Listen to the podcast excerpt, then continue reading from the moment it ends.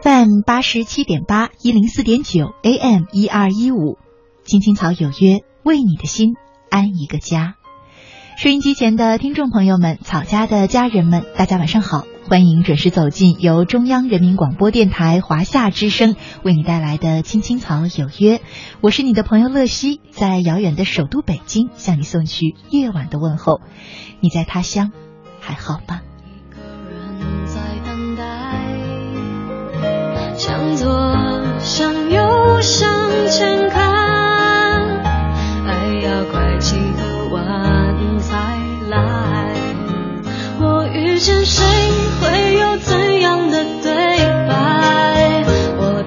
今天呢是二零一五年的九月四号，是星期五，和大家一起走进草家每周五的向左走，向右走。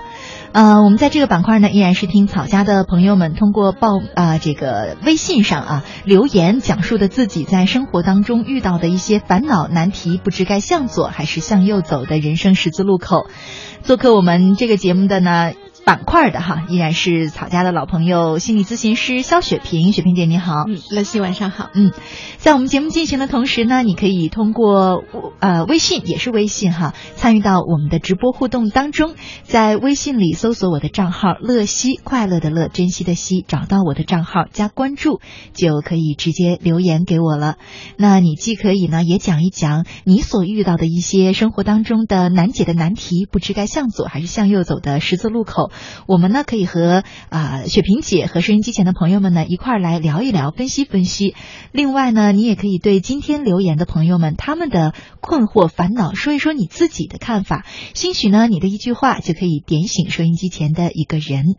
好了，那接下来呢，我们就来看看今天啊留言的朋友。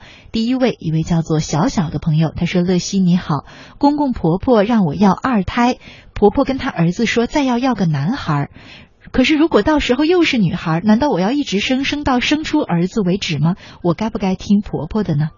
嗯嗯嗯，我觉得小小的留言好像有一个核心的问题要搞清楚，就是，呃，你的生活的主动权啊，那个或者说控制权到底属于谁？嗯嗯，现在看起来，呃，表面看起来好像是属于你婆婆哈，婆婆说让你生一个孩子，那他想让你生一个孩子，那你自己的想法是什么呢？嗯这个是要搞清楚的。嗯。嗯但他现在你看，他其实蛮担忧的啊。他说：“难道我要一直生出男孩吗？”可能从他的角度来讲，他可能不是很想生。嗯嗯，但问题是，呃主动权很多时候你会发现啊，我们跟大家说主动权一定要放在自己手里，但很多时候你会发现你生活的主动权就是不在你手里。这个时候，呃，有力量的人当然可以自己来解决了。嗯，对吧？但对很多人来说，他怎么样去解决呢？嗯，当她发现他们俩的关系，她的生活主动权就在她老公手里，那怎么办呢？嗯，是的，也许也许现在啊，现在你觉得你的生活的主动权在你老公，甚至是在你婆婆的手里，但是呃，我想这难道就是你想要的人生吗？嗯，可能现在是这样的，那你嗯。有没有想过，其实你也可以通过一段时间的努力去成长啊，提升自己哈、让你可以跟你老公在婚姻里面是平等的。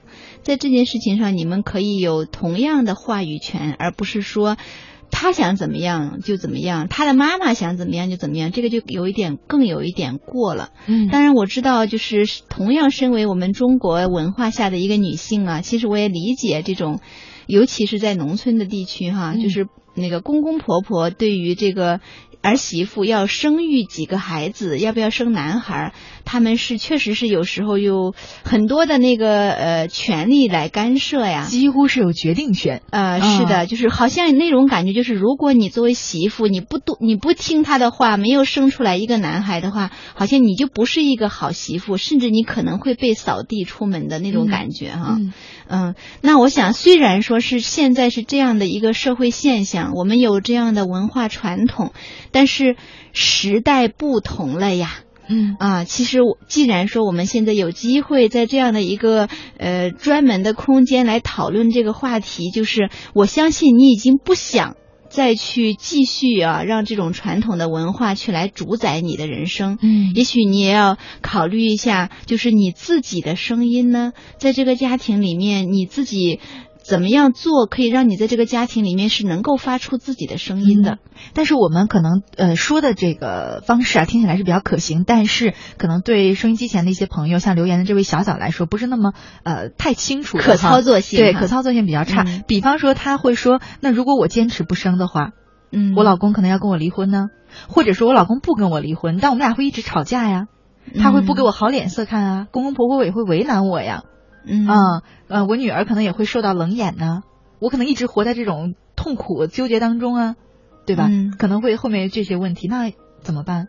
嗯嗯，我觉得其实这个问题表面看来好像是公婆婆哈，她嗯怎么怎么样，但是可能核心的问题还是小小需要去跟你的老公来去讨论这件事情。嗯就是说，他的妈妈想要让你再生一个男孩，那么你要去问问你老公，你老公他的一个态度是什么样的呢？嗯如果他也觉得你必须要生一个男孩才可以，那也许你需要跟他讨论一下你们之间的关系。是什么样的一种关系？你们是平等的关系吗？在他心目中，你是他的妻子，还是一个生育的工具呢？嗯可能这样话有这样说有点有点狠了点儿哈，但是这确实是一个很很直接、很直白的一个问题。嗯其实你是需要来争取跟你老公在婚姻里面的这种平等权的。嗯嗯，我会觉得我们所现在的这个社会的阶段，我们所有的人都需要明白一点，就是，呃，想要过得幸福啊。并不见得非得是要什么男强女弱呀什么，那其实是比较过时的思想。嗯真正一个幸福的、稳定的、有滋养的那种婚姻家庭，其实两个人一定是互相尊重和平等的。嗯，但是嗯万一哈，呃，其实也不一定是万一了，很有可能会发生。嗯，虽然听起来挺残酷，那就是如果她跟她老公去了解了沟通之后，回答了你刚才那个问题，就究竟我是你的妻子还是生育工具？结果很嗯残酷的是，她老公就是一部分程度把她当成生育工具了，那怎么办呢？哦，那你老公已经做出了选择了。但是他，但你又有选择了，你到底是服从，还是争取？的。我想嗯说的就是，如果说你老公已经选择不把你当成是一个有感受的、活生生的、有鲜活灵魂的人，嗯他把你当成是一个工具、一个物、一个物体，那么你也同意自己是一个物体和是一个工具吗？那你可能也要做出你自己的选择。嗯。嗯。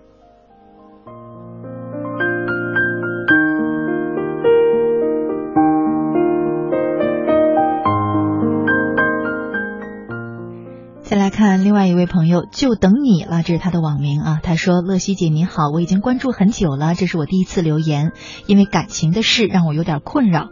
啊、这是一位男孩，他说呢，我从喜欢上、爱上一个女孩之后，总是会因为她的一句话左右我的心情。我对她是百般的好，她对我却很冷落、不理不睬的，可有可无一样。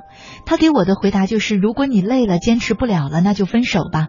我爱他，真的爱的好累好累，这样的感情还是否要坚持呢？就连自己是否真的很爱很爱他，我都已经分不清了。乐西姐能不能给我一点建议？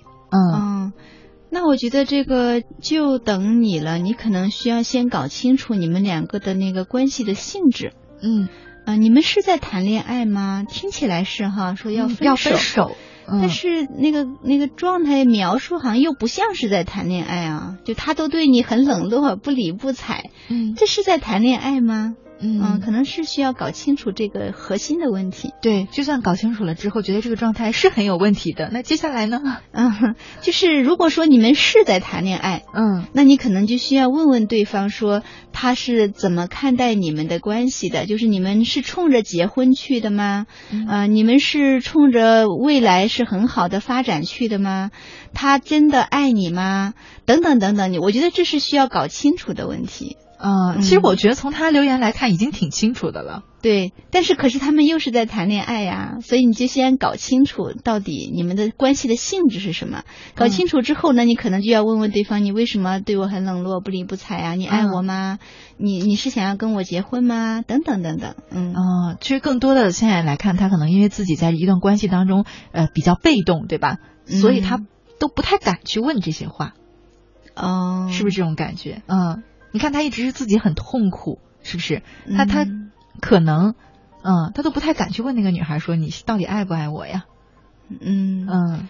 是，甚至那个女孩就说你你要不你就分手吧，啊，那你可能就想一想吧，就是他都已经说了，他是不，他嗯可能不太会为了你做出改变，对。嗯，他就是这样子的一个一个样子了，嗯，这个当然选择权在这个留言的这位就等你了，他自己手里哈。但是以前因为我在微信当中，呃，会间歇性的哈回答一些嗯听众的问题，叫乐西问答那个板块嘛。以前我说了一句就是代表我仅代表我自己看法的话，嗯，我说凡是对方说那就算了吧，要不就算了吧，要不就分了吧。我说其实你就应该分手了。嗯呃，最起码说明你在他心里，或者说你在他心里就算重要，他也不怕你会分开。就他这种不怕有两种情况，一种是他觉得你反正不会跟他分开，那这关系也有问题；一种就是他真的就是你离不离开对他也没什么影响。嗯，因为我我有当时有讲过，我之前听过一首歌，叫做《下雨天》。嗯呃，我没记错的话，可能是周杰伦写的哈。然后当时有一句歌词，我就觉得特别的让让人心痛。他就说：“原来呃没有我，你分不清差别。”我觉得这哦是谈恋爱的是恋人之间很痛的一句话。是对，就有我啊、有我没有我，对你来说其实不那么重要。我就觉得，如果关系已经走到让人心酸到这种程度的话，嗯嗯呃，在当然这是我个人的看法哈，我觉得那就应该分手了。但这肯定选择权还在他了。对，是的，嗯就有时候，就比如说这个，就等你了，你可能已经痛苦很久了，肯定不是一天两天了，是。但是其实我相信你自己心里面是很清楚的，就是嗯在这段关系里面，你付出的太多太多了，对方可能没有怎么付出过，嗯但是你依然觉得。没有办法去做一点决定啊，你还要来问问我们，那可能真的这段关系你投入的太多太多了，以至于哪怕痛苦，你都不愿意离开，这可能也是你需要看到自己的一个状态的，嗯。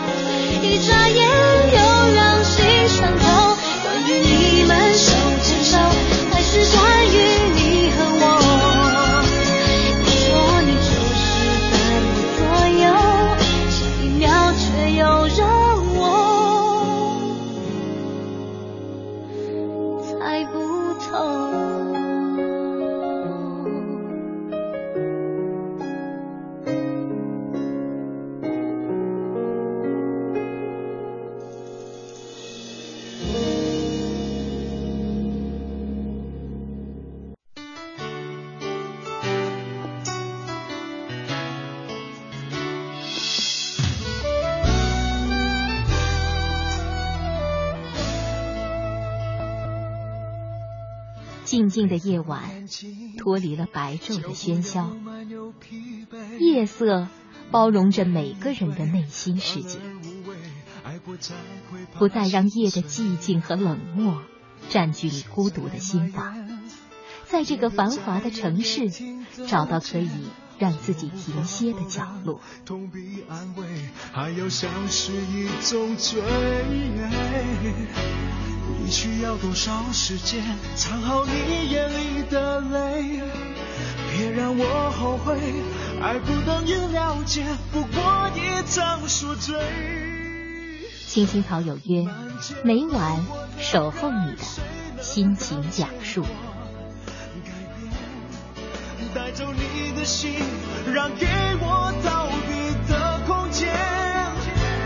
别在梦里眼泪。只怕黑，却太接近夜，太接近清楚的从前。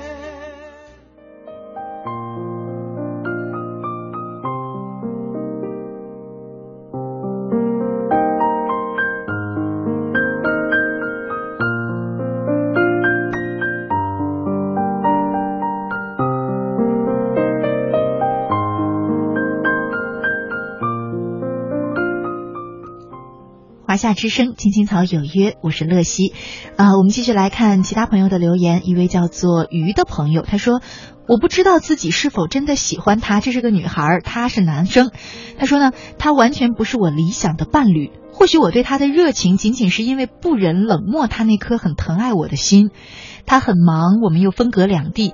每次我难过、伤心，我都能一个人挺过来；每当遇到难题，我都能靠自己的力量一一解解决。既然我一个人可以做到那么多，那我还需要他来走进我的生活吗？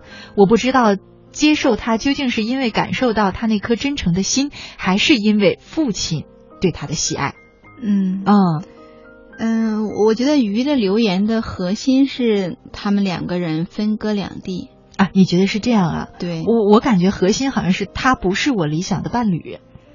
嗯，是不是理想的伴侣，可能还要看你们是怎么相处的。因为现在鱼没有说他们两个人，呃，是一个什么样的关系状态。哦，难道不存在那种情况吗？就是咱俩还没相处呢，但是我就觉得你跟我想象的那个人不一样，这不也属于不是理想的伴侣吗？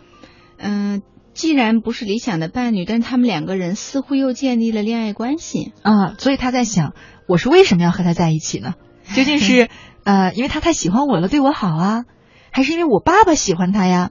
嗯，还是因为我也确实喜欢他呀？嗯，是。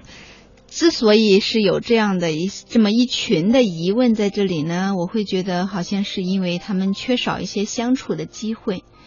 嗯，就是两个人是在异地的话呢，其实你们会没有那么多的机会在一起去彼此了解，去来去确认你的感觉到底是什么样的。嗯，所以同时的话，可能还有就是因为你们是在异地嘛，那么当你比较需要支持啊、需要陪伴、需要帮助的时候，这个人没有在你身边，嗯，这就会让你更加的觉得。很孤独，很凄凉，觉得找不到理由跟他在一起。对，就像你有一个男朋友，但是其实只是名义上的，在你需要陪伴的时候他没有在，那就会让你更加怀疑你们的关系到底是一种什么样的关系，有没有必要存在？啊，对，是的。所以你现在的这一群的问题啊，到底你你爱不爱他呀？是什么原因你们在一起呀？还是等等啊？其实都都是因为似乎你们缺少一些实际相处的机会，嗯，所以你没有机会去确认你对他的。感觉到底是什么样的？嗯嗯。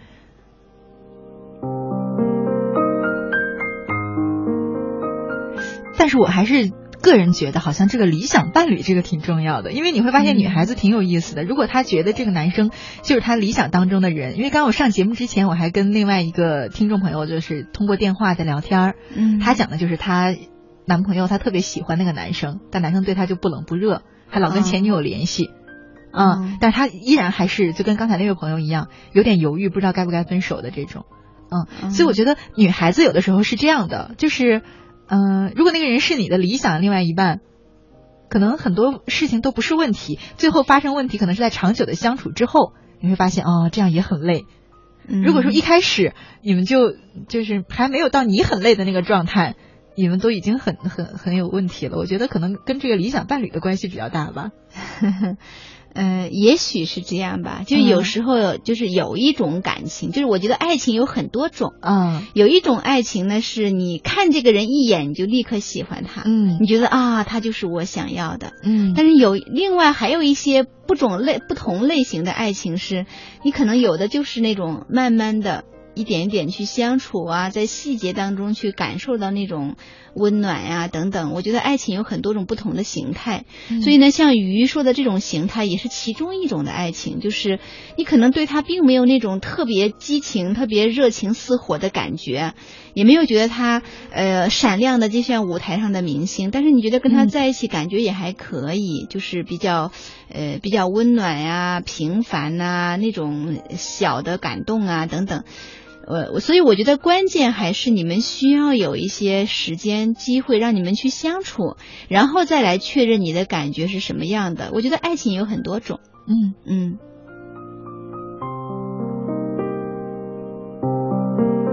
好，上半段我们再来说最后一个问题啊，是我们说过很多遍的问题，还是不停有人在问哈。啊，幸福情人岛他说，乐西姐，比如你遇到一个人很喜欢他，但是要表要又怕表白过后连朋友都做不成，你该怎么办呢？乐西姐能告诉我吗？他这个问的挺有趣，他说，比方如果是你，是吧？就这个。这这样的问法就不是很有建设性意义，因为我是我，你是你啊。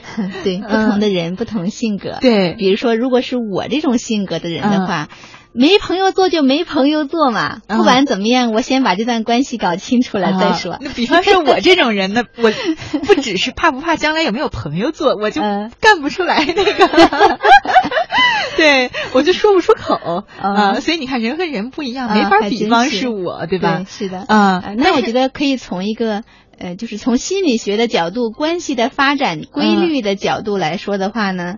呃，我在我看来，你还是可以表白，但是这个表白表白不能是我常说的那句话，不能是你我喜欢你，你喜欢我吗？啊那就用我们北方话说叫直不楞登就去了。对，就是完全没有，就是很难这样子太直接了。嗯然后也不不够成熟哈，嗯也没有能给你们俩之间留下一点空间。嗯呃，就是还是那个我经常说的，他要是不喜欢你，但是又不讨厌你呢，嗯 他接下来是跟你继续像普通朋友一样相处吗？他会以为那会担心你误会他还喜欢你，所以比较好的方式是你还不如先尝试的试探一下，嗯就是比如说，哎，我这里有两张电影票，刚好别人送给我的。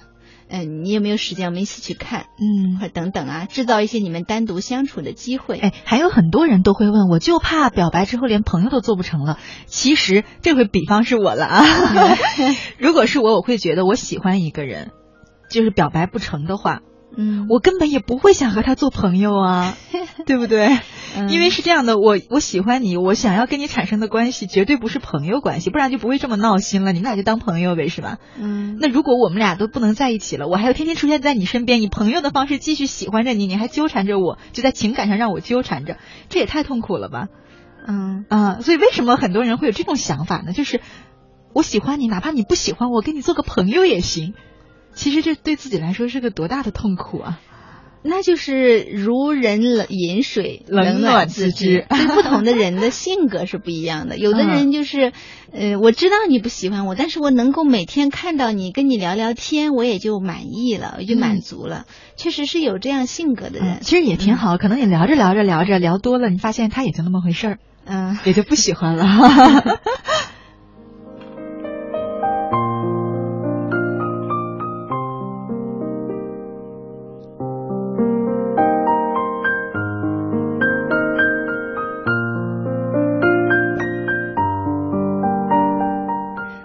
时间呢，上半段节目也来不及回答更多的问题了。那收音机前的朋友们，如果还有其他的问题想和我们一块来聊一聊，一块来探讨呢，可以继续通过我的微信账号“乐西快乐的乐，珍惜的西”留言给我。我们下半段节目呢，继续来聊。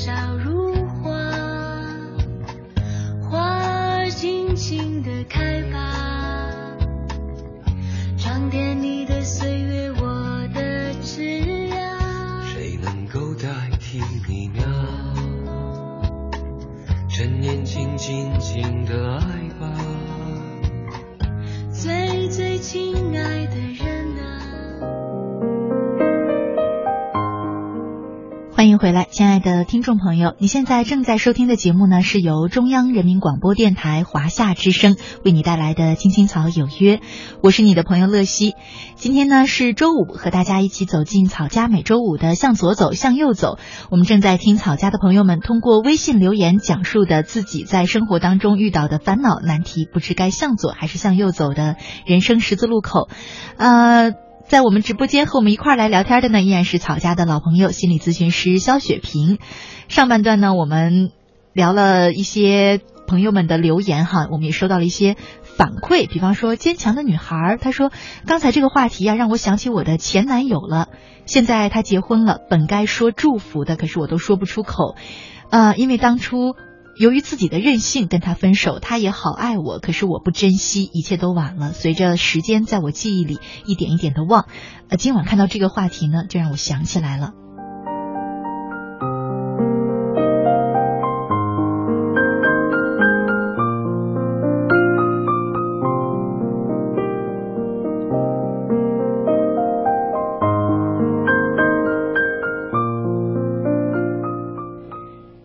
果呢，收音机前的你也有问题想和我们一块儿来聊啊、可以继续通过我的公众微信号，在微信里搜索“快乐的乐乐呃珍惜的惜乐惜”，找到我的公众账号之后呢，直接留言给我就可以了，加关注先。呃，你也可以呢，就今晚留言的朋友们他们提出的问题，说说你自己的看法。我们来看下一位朋友的留言。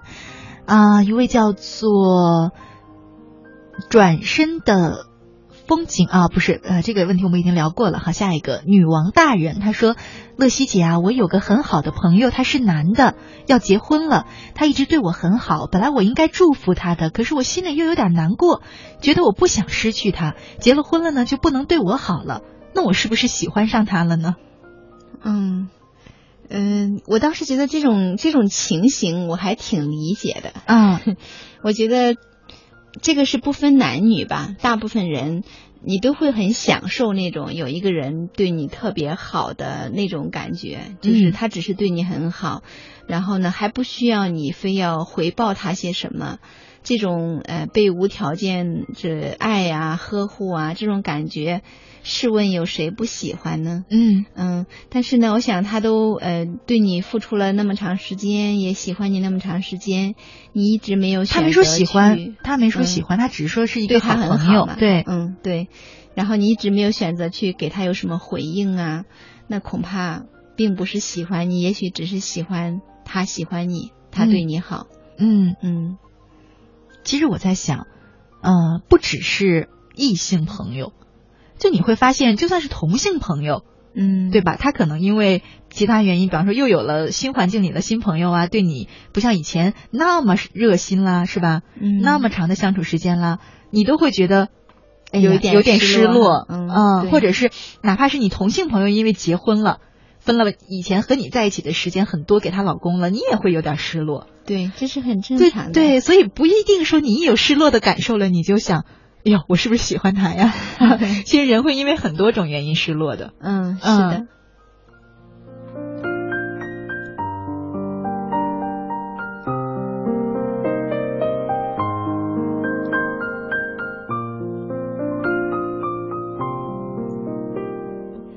然后呢，关于这个话题呢，其实其他的朋友们也有自己的看法哈。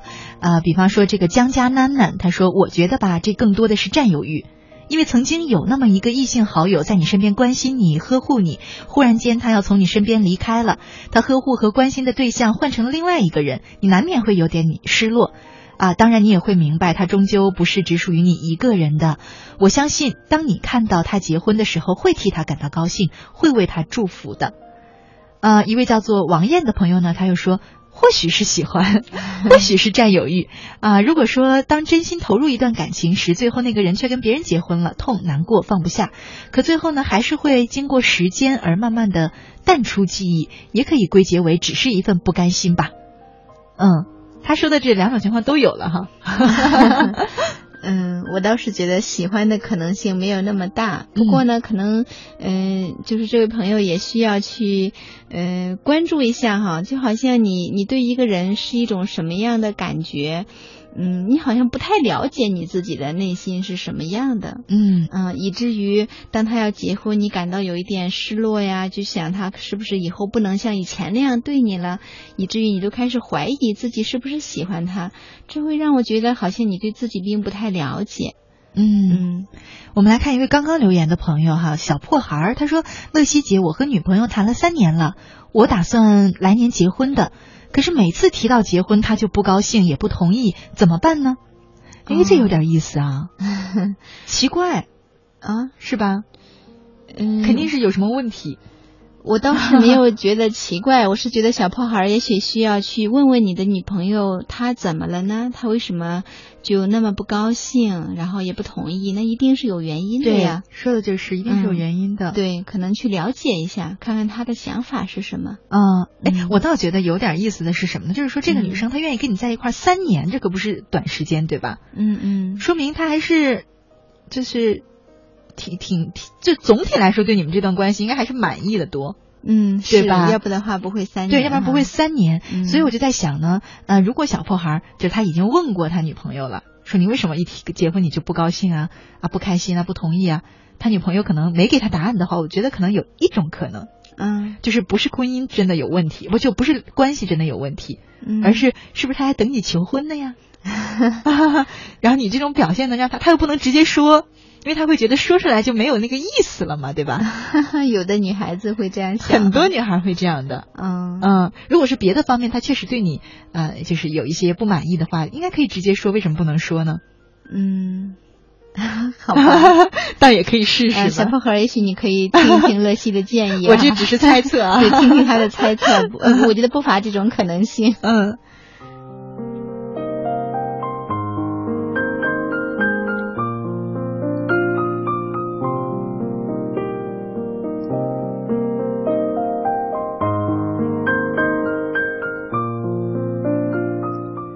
一位叫做贵妇兰心的朋友，他说：“我面对着一个高三的孩子，面对着一个失业多年却一直在责怪我没有能力帮他开好公司的老公，为了不影响孩子的学习和前途，我只有忍辱负重了。那我应该这样下去吗？嗯，嗯，哎呀，听起来这个生活还挺闹心的。有点水深火热的感觉，左右为难啊。是，那其实我也想问贵妇兰心，也许你需要问问你自己，就是是什么原因呢？你怎么样子就把自己放到了一个忍辱负重的一个生活里呢？嗯，那也许在那里面不是说这种生活呀，并不是说是突然间来到你身边的，嗯你可能也是经过一个慢慢的一个过程，然后就嗯进到了这样的一个生活状态里面。是不是就是说你这个深深渊也不是一下掉下去的，你是一步一步把自己推进来的哈。然后你就要了解为什么你会走进来，是当时你没有意识到你眼前是个深渊呀，还是你嗯意识到了你还是不可自拔、不可抑制的往里走？是，而且呢，关键是就是这个忍辱负重这个生活的深渊，其实好像根本的还是你她跟她丈夫的关系啊是这种忍辱负重，就是，呃，丈夫又很长时间不去工作，然后又责怪你说是你的原因哈，嗯你没有把我的事业搞好。那其实也许你也需要问一问你自己，你是怎么把你丈夫变成这个样子的呢？就是如如果他当初你们刚结婚的时候他就是这样，你恐怕不会愿意嫁给他。嗯。所以很可能是在你们漫长的相处的过程当中，他慢慢就变得这么的不讲理啊，嗯。是吧？好像很不讲道理，明明是他自己不努力、不好好去工作，然后还要怪到你身上，那他后来怎么就变成这个样子了呢？那我之前哈接触到有的男生他会这样，嗯。他怕你埋怨他，他就先下手为强，嗯。你懂我意思吗？嗯。啊、还真我因为我发现不少人会这样，他能预感到，因为他也知道他自己长时间不工作，事业没起色，他觉得这是不。不好的状态，觉得自己是有问题的，他怕你来责怪他、指责他、嫌弃他，他先把这个事儿、这个错误安到你身上，让你无话可说。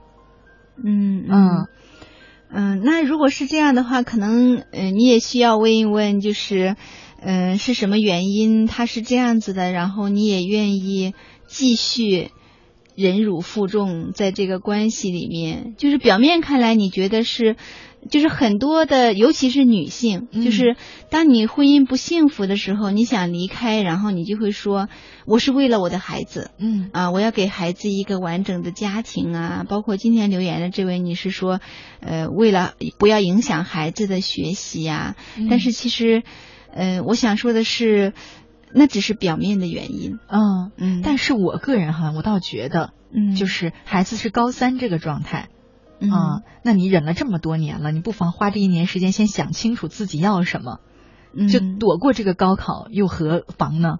呃，是可以，但是我觉得是可能需要就着这个痛苦的事情来嗯。去、呃认识一下自己，啊，就是去了解一下自己是什么原因，你把你的婚姻关系是这样子的，可能你的丈夫有很多问题，他嗯也有很多他的需要改变的地方，但是可能这个关系呢是互动出来的。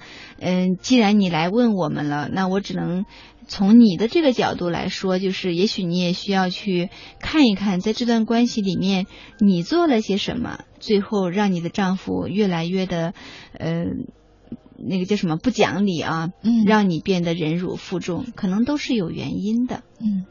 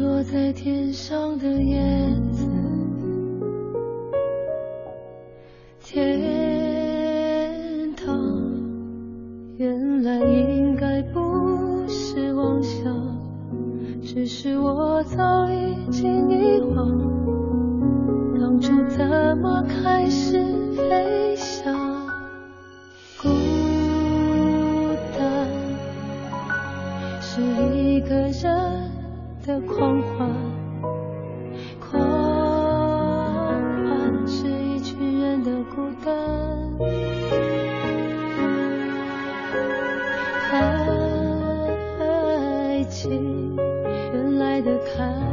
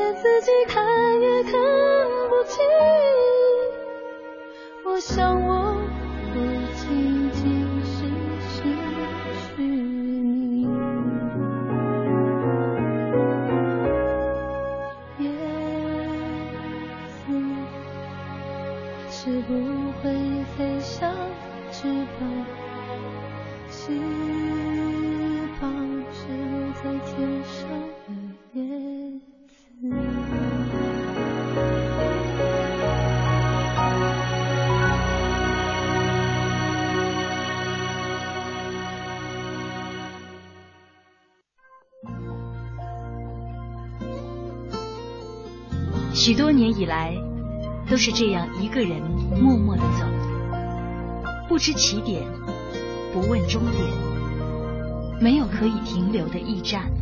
密密麻麻的高楼大厦找不到我的家，在人来人往的拥挤街道浪迹天涯。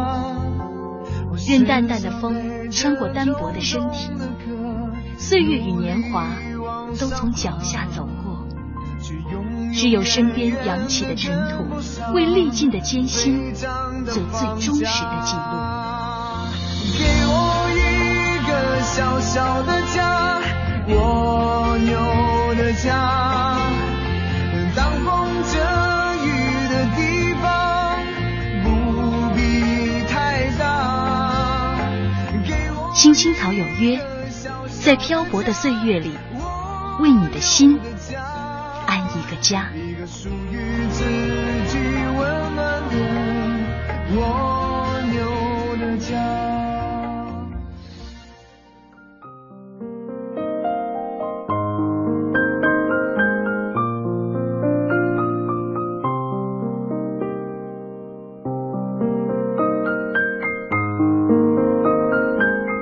华夏之声，青青草有约，向左走，向右走。我们继续来看大家的留言。一位叫做秋娜的朋友，他说：“啊，订婚半年了。未婚夫工作忙，双方没时间了解。想到年底就结婚了，我就很恐惧，一着急就很任性的跟他说，继续这样下去就退婚。他默默考虑了几天，就说我不理解他，合不来就退吧，就一直没联系了。可是关系还在的，我还静静的等他有所作为，还是我该怎么办？第一次听节目就冒问题了，真是不好意思。嗯。嗯，我会觉得秋娜现在遇到的这个状况，你感到很恐惧，那是很正常的。对呀，嗯，因为你其实并不了解你即将要结婚的这个人他是什么样的，包括你们的关系好像也不是很稳定啊，就是都快要结婚了。然后呢，呃，你还在就是跟他说了说要不要退婚啊，然后对方还不理你啊，这好像并不是那种即将要结婚的情侣的状态啊。嗯，很有可能是相亲，是吧？然后呢，订婚是。其实我就很想提醒，就是收音机前正在听我们节目，就是有类似的情况哈，就是你呃快要结婚了，但是其实呢，你跟你的。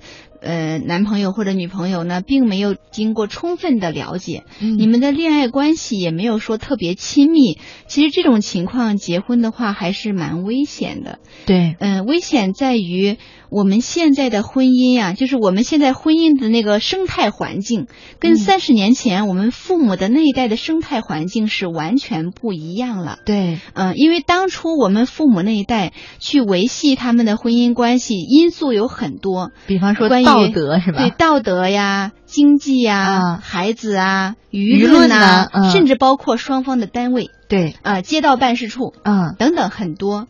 因为那个时候他们是以离婚为耻的，对，所以说两个人在一起能过，他们就会尽量的去过。嗯，所以呢，有矛盾的话呢，他们一考虑到这么多因素啊，两个人会更加愿意静下心来去解决问题。嗯，但是我们现在。能够约束婚姻的，其实只剩下一个东西，就是爱情。哦，爱情。其实经济也不算什么了。嗯，现在只有一个东西在维系我们的婚姻，就是爱情。嗯，但是你这个爱情作为这个唯一的这么重要的因素，你们在婚前的时候并没有经过充分的培养。嗯，在婚前都没有经过充分培养，等到结完婚之后，嗯，还还那种。来培养的那个、那个、那个土壤啊，其实没有婚前的时候那么好了。对，其实我想说的就是你刚才说的这个意思啊。你说现在维系婚姻的唯一的就是爱情嘛？我想说的就是说，呃，跟你是一个意思。但是我发现很多人不是这么想的。就像这个女孩，她为什么会跟一个不太认识、双方连了解的时间都没有的人就订婚了呢？嗯，是因为她觉得我们有很多人是这样的。他结婚不是为了爱情，所以我就想说这是有问题的。很多人认为我必须要有一个婚姻，然后去结婚。很多人是出于我想要有个孩子，我孩子得有个爹吧，得有个妈吧，得有人跟我生吧，我来结婚。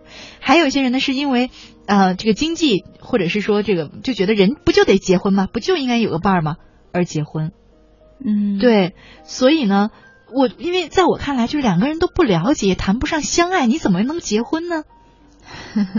是吧？嗯，所以我觉得这个你要想清楚，就是有可能他们对婚姻是个什么东西，对，还缺乏一些基本的了解。是的，我觉得是这样的。嗯，是的。然后你刚才说，就是说过去的爱情为什么那么长久？说一方面，嗯，是因为过去很多东西约束，现在少了嘛，哈，这个扯离婚证的代价太小了，是吧？对。我觉得还有一方面就是过去人们对婚姻的要求也很低呀。啊，那个时候人们对婚姻的认识，就像你说的，我们对婚姻是什么？不同的时期判断是不一样的。那个时候他们可能认为，不就是有得有个伴儿吗？人不就得结婚吗？最重要的是承担那个，呃，长延绵子嗣的 作用，对吧？嗯两个人要生孩子，这个传宗接代，然后共同抚育这个孩子。可是现在我们对婚姻的要求多了，太高了啊！我们既要求要有这个。这个有个生孩子的另外一半，有和你一块养孩子的这个家长，对吧？嗯，还需要我们俩得有精神上的沟通，对啊，还有情感上的互相陪伴、共鸣，是吧？嗯，是对。所以说，就是当你现代人对婚姻要求这么高的情况下，哈，你还因为过去的那种最其中一条原因去结婚，就很危险。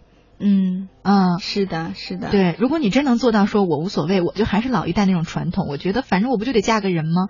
嗯啊，嫁给谁还不都是过吗？是，可是关键是你这么想，你的你的伴侣不一定也是这样想的呀。啊，因为婚姻毕竟是两个人的事情。嗯嗯，总之，我觉得呃，关键如果说你要跟这个人结婚，还是你们那个爱情的基础是非常重要的。对，并且结完婚之后，要继续持续不断的去培养你们的爱情，这样的话，你这个婚姻才能够真正的稳定，然后给你们两个人一些心理上的滋养。嗯，好，看看时间呢，今天就只能和大家聊到这儿了。如果收音机前的你还想继续和我们探讨你生活当中遇到的问题呢，可以持续的在微信公众账号当中留言给我，那我们会在下周的时间和你一块儿来聊。好了，北京时间二十二点五十九分，今晚的青青草有约就要在这里和你说再见了，明天的同一时间再会吧。